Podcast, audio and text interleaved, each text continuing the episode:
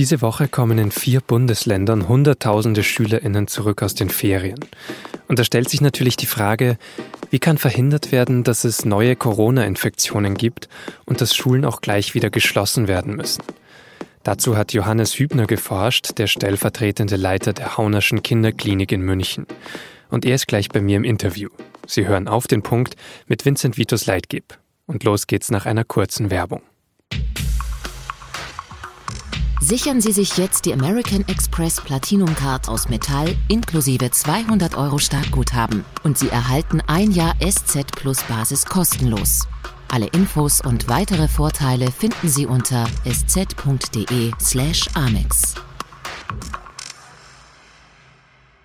Es geht jetzt Schlag auf Schlag. Vergangene Woche hat die Schule in Mecklenburg-Vorpommern und in Hamburg begonnen. An diesem Montag geht sie in Schleswig-Holstein, Berlin und Brandenburg wieder los. Am Mittwoch folgt dann Nordrhein-Westfalen. Und das neue Schuljahr soll wieder halbwegs normal ablaufen. So viel Präsenzunterricht wie möglich für möglichst viele Kinder. So sagt es auch der NRW-Ministerpräsident Armin Laschet im ZDF Morgenmagazin. Es ist gut, dass die Kinder wieder in die Schule kommen, aber wenn man das macht, dann mit aller Vorsicht.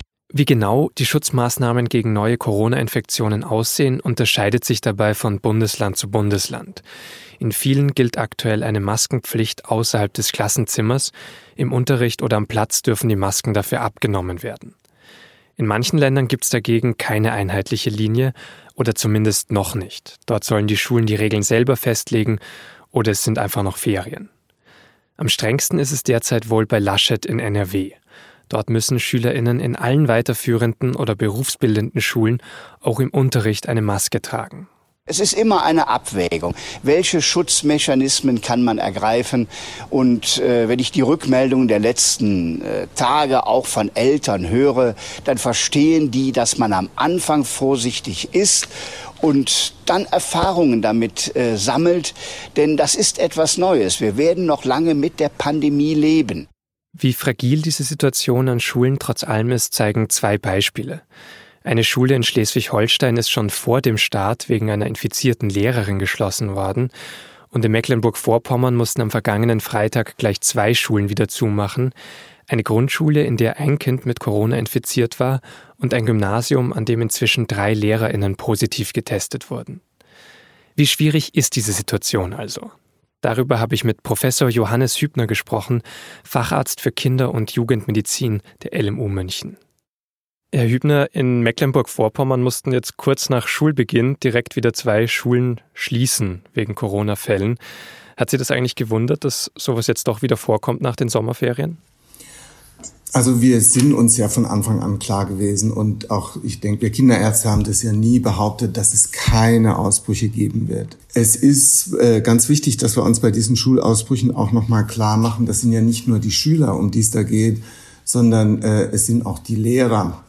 Und das ist ganz wichtig, dass wir sehen, in die Schule reintragen die Infektionen, vor allem wahrscheinlich die Lehrer, nachdem wir, was wir bisher wissen, und aber auch die Schüler. Also das ist, glaube ich, ein ganz, ganz wichtiger Punkt. Alle müssen umdenken, ähm, vor allem auch in dem Zusammenhang die Lehrer. Lehrerzimmer, Lehrerkonferenzen, wie Lehrer zusammen äh, äh, arbeiten, wie sie sich miteinander austauschen. Dann vielleicht auch nochmal ganz wichtig, diese Schulcluster, die werden schon auch vorkommen, aber das ist auch ganz klar, dass die abhängen von der Inzidenzrate, also von der Häufigkeit der Fälle in der Umgebung. Das heißt, würden Sie dann auch sagen, je nach Infektionsvorkommen in den jeweiligen Landkreisen müssen andere Maßnahmen getroffen werden? Genau, also wir haben ja eine Stellungnahme erarbeitet. Das waren ähm, die Kinderärzte, verschiedene Gruppen der Kinderärzte, niedergelassene ähm, Infektio Kinderinfektiologen, aber eben auch zusammen äh, mit der Gesellschaft für Hygiene und Mikrobiologie und mit der Gesellschaft für Krankenhaushygiene. Äh, und äh, ein ganz wichtiges Prinzip dabei ist, das gibt keine One-Fits-All-Lösung, also für alle das Gleiche, sondern man muss das anpassen an bestimmte Gegebenheiten. Ein wichtiger Punkt ist dabei das Alter von den Schülern. Wir wissen, dass die jüngeren Schüler weniger problematisch sind als die älteren Schüler. Viele von den Studien setzen da eine Grenze bei zehn Jahren. Aber ein ganz wichtiger Punkt war uns auch in dieser Stellungnahme, dass wir diese äh, Empfehlungen an die Inzidenz, also an die Fallhäufigkeit anpassen. Und äh, in dieser Stellungnahme haben wir dann eben auch ein gestaffeltes Vorgehen. Eben bei Zunahme der Infektionsraten werden dann eben auch mehr und mehr von diesen Maßnahmen dazugenommen. Was heißt das dann konkret? Was für Maßnahmen? Ist das das, was sich jetzt auch in den Bundesländern unterscheidet? Also Masken für ältere SchülerInnen am Flur oder dann auch sogar im Unterricht für nochmal ältere Schülerinnen? Also darüber sprechen Sie gerade. Genau, also das wichtigste Prinzip allgemein, äh, vielleicht auch um das nochmal zu erwähnen, äh, ist die Kohortenbildung. Dass wir versuchen, äh, in den Schulen möglichst feste Kohorten zu bilden, Verbände von Klassen von Schülern, die im Prinzip nur miteinander Kontakt haben. Und dann wird alles auch einfacher, wenn dann eine Infektion auftritt bei einem Schüler oder auch bei einem äh, Lehrer, dann weiß man genau, in welchem Verband der war. Da muss nicht gleich die ganze Schule geschlossen werden. Mit der Maskenpflicht haben wir in unserer Stellungnahme dafür plädiert, dass wir gesagt haben, die Kinder sollen beim Betreten der Schule und in den Pausen, in den Gängen Masken tragen in der Schule, im Unterricht, aber wenn sie auf ihrem Platz sitzen, dann nicht. Das wäre aber das Maskentragen im Unterricht aus unserer Sicht so eine Ultima Ratio. Aber es gibt natürlich auch andere Dinge, äh, Teilung der Klassen, Abstandsregelungen im Klassenzimmer etc.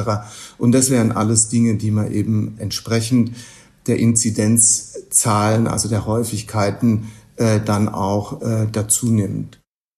Jetzt gab es ja eben nach diesen Fällen in Mecklenburg-Vorpommern, nach den beiden Schulen, die geschlossen wurden, auch Kritik vom Deutschen Lehrerverband.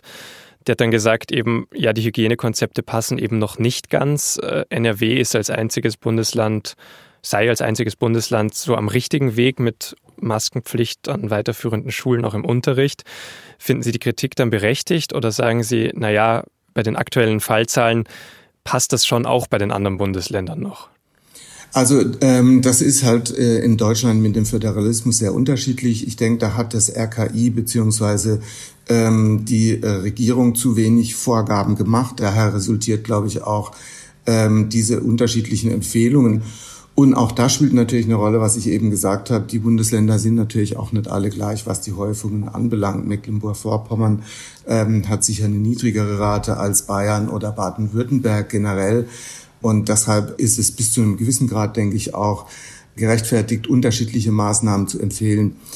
Man muss dazu auch sagen, es gibt da jetzt sicher kein absolut falsch und absolut richtig. Wir alle experimentieren. Kein Mensch, auch kein Infektiologe hat eine vergleichbare Situation jemals erlebt. Und Sie würden abschließend schon sagen, es ist trotz all der Unsicherheiten, trotz der unklaren Lage, es ist ein Experiment. Würden Sie sagen, es ist trotzdem wichtig, dass jetzt für möglichst viele Schülerinnen und Schüler der Alltag wieder losgeht? Also aus Sicht der Kinderärzte ist diese Frage die wichtigste Frage hinsichtlich der Corona-Maßnahmen. Da geht es um sehr, sehr viel. Wir laufen Gefahr, dass wir ganze Schuljahrgänge abhängen. Und wir alle haben natürlich gehört und wissen auch, ähm, dass Fernunterricht im äh, Anwaltshaushalt, äh, wo drei Computer zur Verfügung sind, besser funktioniert als ähm, in den sogenannten bildungsfernen Gesellschaften. Also für diese Kinder ist das eine totale Katastrophe und wir brauchen äh, den Präsenzunterricht in der einen oder anderen Form. Da kommen andere Dinge auch dazu. Wir wissen, dass häusliche Gewalt äh, zunimmt und es ist natürlich auch ein ökonomisches Argument. Eltern, die zu Hause bleiben müssen, weil sie die Kinder zu Hause betreuen müssen und die nicht zur Arbeit gehen können. Auch da ist sicher eine soziale, ein soziales Ungleichgewicht und da sind auch manche äh, Bevölkerungsschichten mehr betroffen als andere. Es ist ohne Alternative. Wir müssen es machen. Wir müssen uns gut überlegen, wie. Wir brauchen vernünftige, auf den bisherigen Erfahrungen basierte Konzepte. Sowas haben wir vorgelegt. Und äh, was auch ganz wichtig ist, wir müssen diese ganze Sache auch sehr, sehr engmaschig betreuen, beobachten. Wir brauchen wissenschaftliche äh, Studien, die schauen, wie sowas aussieht. Wir haben sowas in Bayern etabliert jetzt. Wir gehen in die Schulen, wir gucken, treten solche Infektionen auf oder sind auch Kinder asymptomatisch Träger des Virus und äh, übertragen das möglicherweise auf andere Klassenkameraden oder auf Lehrer. Solche Dinge müssen wir untersuchen und wenn wir sehen, dass da Probleme auftreten, durch gehäufte Infektionen oder durch auch unerkannte Trägerschaft bei Kindern, dann müssen wir uns was Neues überlegen. Das war der Kinder- und Jugendmediziner Johannes Hübner. Vielen Dank. Und jetzt noch weitere Nachrichten. Olaf Scholz soll der SPD-Kanzlerkandidat für 2021 werden. Der SPD-Vorstand und das Präsidium haben ihn am Mittwochvormittag einstimmig nominiert. Auch die Bundestagsfraktion hat ihm bereits die Unterstützung zugesichert. Scholz war als Vizekanzler und Bundesfinanzminister zuletzt für die milliardenschweren Corona-Hilfspakete verantwortlich. Umfragen zufolge ist er gerade der beliebteste SPD-Politiker.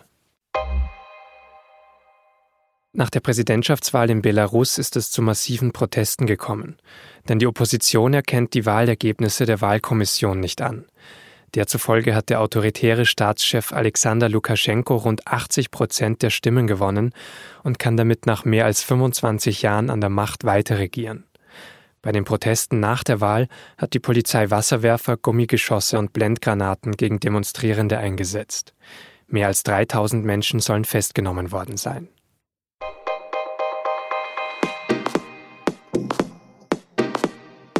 Der FC Bayern hat sich wie erwartet für das Viertelfinale der Champions League qualifiziert. Dort trifft er auf den FC Barcelona. Wie stark ist Barcelona derzeit und was zeichnet die Bayern aus? Darum geht es in der neuen Podcast-Folge von Und nun zum Sport. Mehr Informationen finden Sie unter sz.de-sportpodcast. Redaktionsschluss für Auf den Punkt war 15.30 Uhr. Danke fürs Zuhören und bis zum nächsten Mal.